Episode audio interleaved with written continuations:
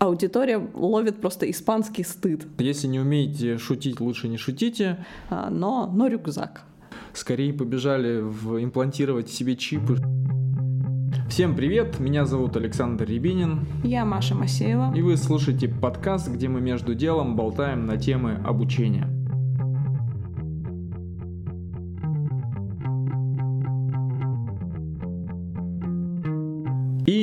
Сегодня мы поговорим... Про что, Маш, мы сегодня поговорим? Сегодня мы поговорим про то, что все очень любят в интернете. Мы поговорим про мемы, ну и в целом про юмор, как возможность привлечь внимание обучающегося и разнообразить обучение в целом.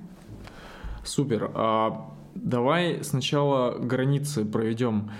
А, зачем нужен юмор в обучении? Нужен ли он там в принципе? Я считаю, что нужен. Вообще юмор нужен везде. Если совершенно серьезно относиться к любой стороне жизни, она начинает сереть в твоих глазах.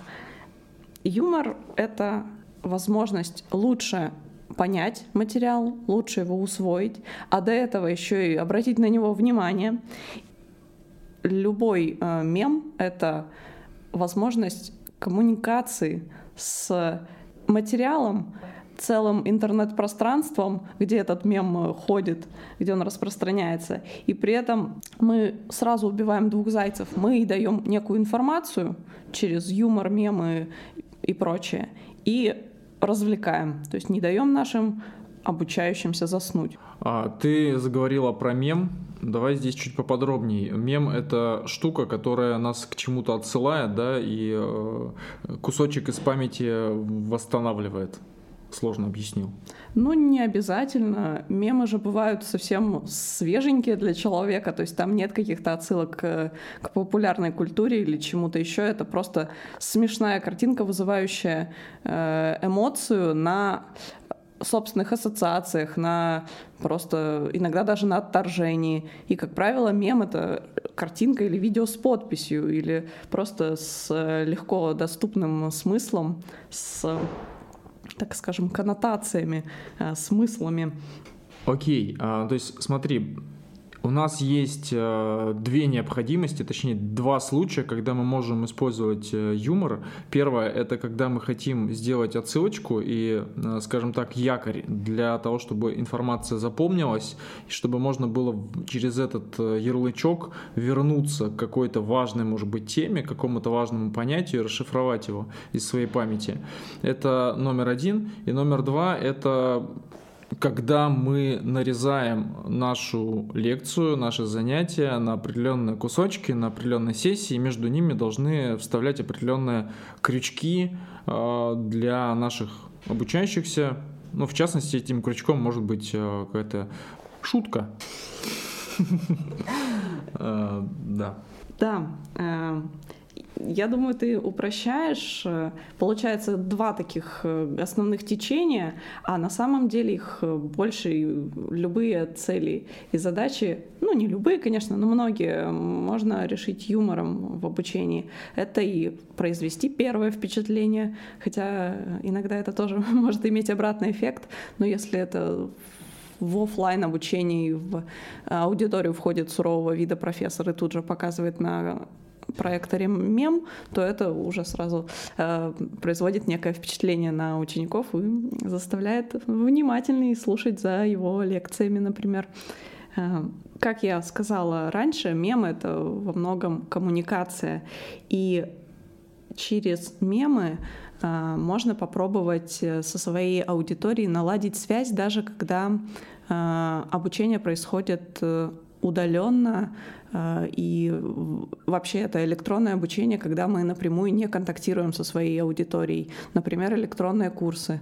А, так можно постараться ударить четко по целевой аудитории и использовать мемы, которые а, связаны с темами популярными для того или иного возраста в тех или иных э, сферах. Так мы сделаем обучение приближенным к реальности, Э, это заинтересует, это будет э, привлекать внимание. Э, могу сразу привести пример, как, например, Тинькофф журнал выпустили свой один из курсов про жизнь в России, как жить в России, и использовали там достаточно привлекательную графику, веселенькую, именно с таким юмором, плюс в заголовке, там, в подзаголовке а, добавили, что как жить там, самостоятельную жизнь и не сойти с ума в процессе. То есть такие маленькие тонкие юморные шутки, они э, зацепляют именно нужного, э, нужную аудиторию. То есть, по сути, мы перешли к тому, что все привыкли ну, все, кто учился, по крайней мере, там, в школе, в университете, привыкли к тому, что есть преподы, преподаватели, которые э, классно шутят и которым хочется приходить на лекции, на занятия. И мы кидаем такой мостик к онлайн-обучению, как это делать без живого человека, без его харизмы. Вот. Но, опять же, очень важно в работе с юмором избежать момента, когда аудитория ловит просто испанский стыд, когда шутка идет не туда. Так бывало, думаю, со многими в школе, где э, преподаватель пытается что-то пошутить, а ученики больше смеются над преподавателем, чем над э, шуткой. И вот тут, конечно, очень аккуратно надо с этим работать. Ну, то есть э, это аналогично, когда шутка, не знаю, заготовленная, либо шутка не в тему, либо шутка не зашла в конкретную аудиторию. А хорошо, а как быть? То есть как э, сделать так, чтобы это не было лишним и не мешало, например, электронному курсу? Ну, я думаю, прежде всего понимать, э, для кого этот электронный курс, работать с целевой аудиторией и э, посмотреть, что смешно для таких людей и что для них точно не смешно. Я думаю, здесь очень э, важно попробовать поработать и от обратного, потому что э, в современном мире очень важно не перейти черту еще и где юмор заканчивается. Окей, давай перейдем к примерам из практики.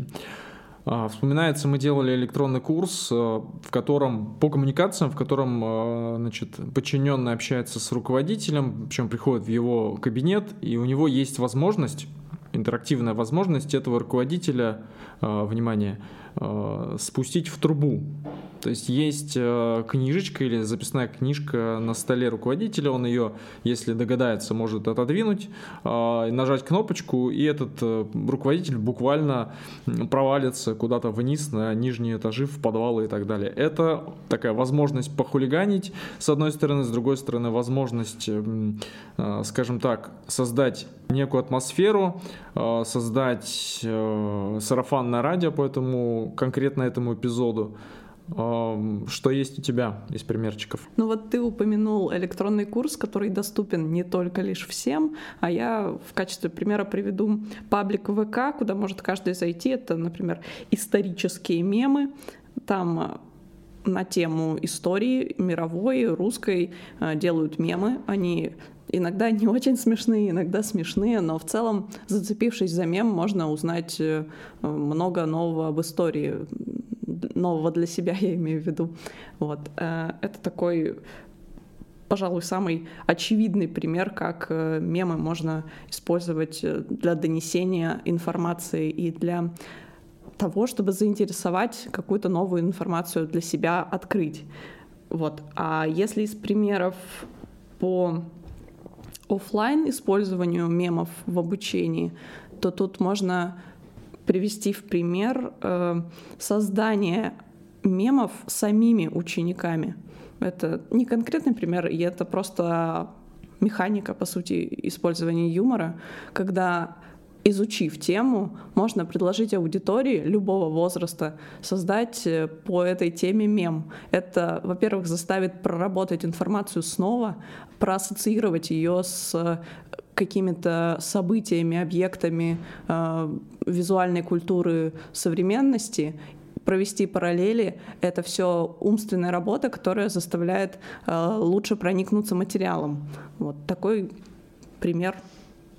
Одной из функций. А, ну смотри, мы говорим, наверное, о разных вещах. А, у тебя больше про юмор в образовательном процессе, непосредственно как отсылка к какому-то материалу, возможность запомнить. Я говорю про пасхалки, которые разбавляют э, обучение. Да, пасхалки это все-таки немножко другая вещь, в отличие от тех же мемов, про которые я сегодня все время говорю. Э, там теряется функция информативности. В большинстве пасхалок э, ее нет, поскольку пасхалка это не всегда очевидная вещь. И если человек ее пропустит, он не должен пропустить какую-то информацию. Если мы специально вводим э, юмор э, как возможность связать одну часть обучения с другой, например, то этот юмор не должен быть пропущен, он должен восприняться. А пасхалки — это такие потайные. Э, ведь откуда слово пасхалка? Это пасхальное яйцо, которое человек может найти, а может не найти. А, и для этого э, ему иногда стоит постараться. Вот. И тут сразу на ум приходит одна из недавних пасхалок, да, это когда на, в электронном курсе просто на фоне что-то э, происходит, и потом, если посмотреть, это прилетела сова с посылкой. Ну, отсылка к поп-культуре. Э, какой там Гарри Поттер, совы, которые таскают посылки. Вот. Ну, что-то это дает для обучения? Да нет, на самом деле. Но это весело, интересно и где-то может заставить человека проснуться. Вот эта функция у юмора тоже есть, и вот она в пасхалках.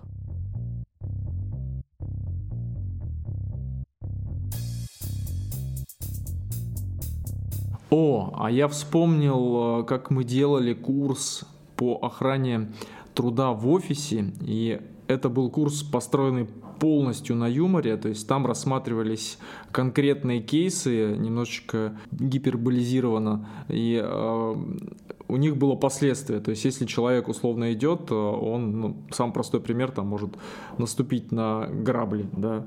Откуда грабли в офисе, не очень понятно, но они там почему-то были. Или э, если он засунет руку в принтер, то эту руку размозжит ему очень жестко. И весь абсолютно курс был вот на таких ситуациях с обратной связью в зависимости от того, что человек выбирает. И человек мог там, ну, человек имеется в виду обучающийся, мог там глумиться глумиться и видеть последствия своих неадекватных действий. И не для того, чтобы там сделать что-то не так, а для того, чтобы посмотреть, а что же будет, если. Да, и тут э, ты затрагиваешь тему черного юмора, я думаю, частично. Допустим ли он в обучении? Как показывает практика, да, допустим, что можно где-то с э, кровью персонажей поиграть, да, допустить их э, эпичное размощение, э, как в, некоторых мультиках э, для категории 18+, ну, там, где животных расчленяют. Но понятное дело, что с этим тоже надо аккуратно и не перейти какую-то грань и всегда обращать внимание на свою целевую аудиторию, чтобы не промахнуться. Во, а где нельзя шутить? Есть прям такие запретные темы, в которых юмор однозначно а, запрещен. Ну, например, для западных заказчиков э, табу на различные темы, связанные с медициной, да, с ковидом, с тем же. То есть вплоть до того, что не пропускают, вот у нас есть приложение, в котором есть контент, и вся информация, связанная с ковидом, полностью закрывается, потому что мы не являемся источниками достоверных знаний. А что уж там говорить про юмор, наверняка это еще Э, больше регулируется и больше запрещено. Ну, я не могу привести пример э, какой-то области, где юмор недопустим. Ну, могу, конечно, но всегда можно найти э, способ этот юмор туда добавить, даже если он кажется недопустимым, ведь можно и на тему смерти шутить. А вот эм, юмор, который не одобряется, который точно стоит э, как-то подчищать, это какие-то политические шутки, это как говорить о политике э, нельзя, ну, нежелательно, это может спровоцировать. Э, также говорить о каких-то религиозных вопросах, может быть, расовых. То есть вот такой вот юмор, он должен либо подаваться очень тонко, либо не подаваться вообще. Ну что ж, надо сказать, что юмор — это отличный инструмент а, для того, чтобы управлять вниманием внутри, особенно онлайн-курса. А, курсы с юмором, с мемами, с пасхалками э, вызывают, ну, скажем так, доверие, да, то есть они становятся более живыми, но при этом надо понимать, что есть и э, другая сторона вопроса, да, палка о двух концах. То есть юмор, во-первых, может быть субъективным, во-вторых, его может быть слишком много, а его не должно быть слишком много. Вот. Ну и нужно понимать там, где можно шутить, и там, где точно шутить нельзя. Поэтому, э, с одной стороны, да, возможность похулиганить это здорово. И э, на самом деле в интерактивном формате такого может быть, э, ну, скажем так, возможностей для этого больше. А с другой стороны, мы э, адекватно оцениваем, что, о чем мы шутим, да, где мы шутим и как часто мы это делаем тоже еще концы у юмора. Информативность и развлекательный характер. Нужно держать баланс, чтобы юмор что-то мог дать, а, и при этом а, развлечь человека. Переходим к нашей традиционной рубрике Киберпанк 2021. И, Мария, что же у тебя на сегодня?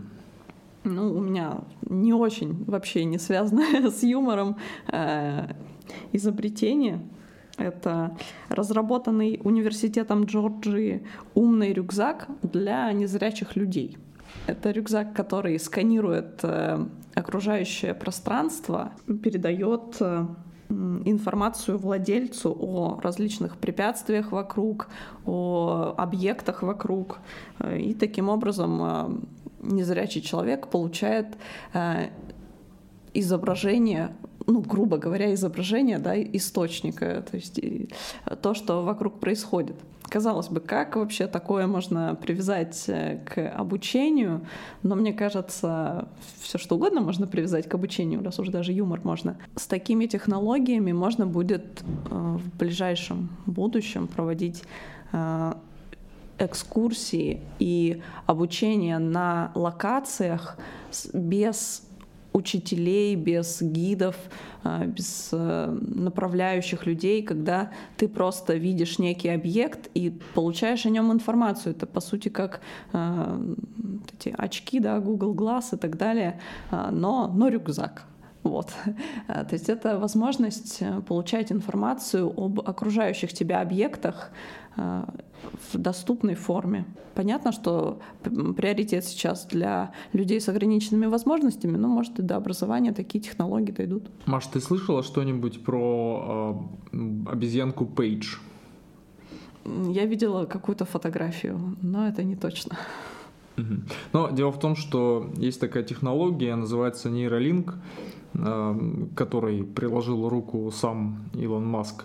Суть этой технологии в том, что есть некий чип, который э, определенным образом влияет э, на работу нейронов э, через там, большое количество, там, несколько тысяч электродов которые имплантированы в двигательную кору мозга. Вот. И Page это макака, в которую собственно говоря, внедрили э, этот э, самый чип, над которым провели эксперимент, обучая ее играть в определенную видеоигру.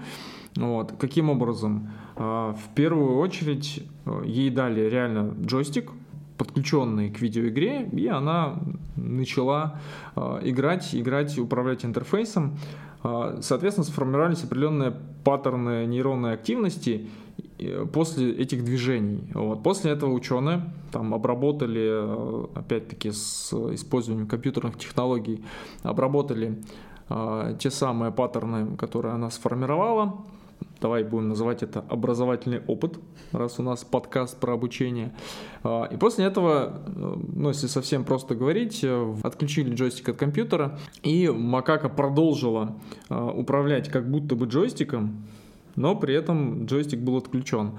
Эврика, что-то происходило, ну и действительно она управляла через а, вот этот вот встроенный чип, который передавал сигналы, а, не знаю почему там, по Bluetooth, явно не 5G.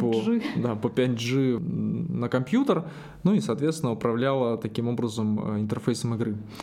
Как это можно применять в обучении? Да по-разному. Да это уже, это мне кажется, новая эра технологий наступает, и скорее побежали в имплантировать себе чипы, чтобы быстро чему-нибудь обучаться, там, э, выучим английский за два дня будет уже не просто рекламный лозунг, а реальная история. То есть э, кто придумал матрицу, тот был э, пророком практически. Да, вот оно, чипирование от Илона Маска, все его ждали. Слушай, а как ты относишься, э, не знаю, с точки зрения этики или с точки зрения э, чего-нибудь еще? Я отношусь нейтрально, потому что каждый сам для себя решит чипироваться, не чипироваться, если вообще будут такие времена. Но если настанет пора, когда эти чипы будут внедрять в обязательном порядке, ну вот тогда я, наверное, задумаюсь. Ну, то есть через вакцину мы не зачипируемся, это я вам ну, точно да. могу сказать. Окей. А, вот такой у нас э, получился забавный выпуск. Мы... Спасибо за внимание. Всем всего хорошего. До встречи. Услышимся. Спасибо за внимание. thank you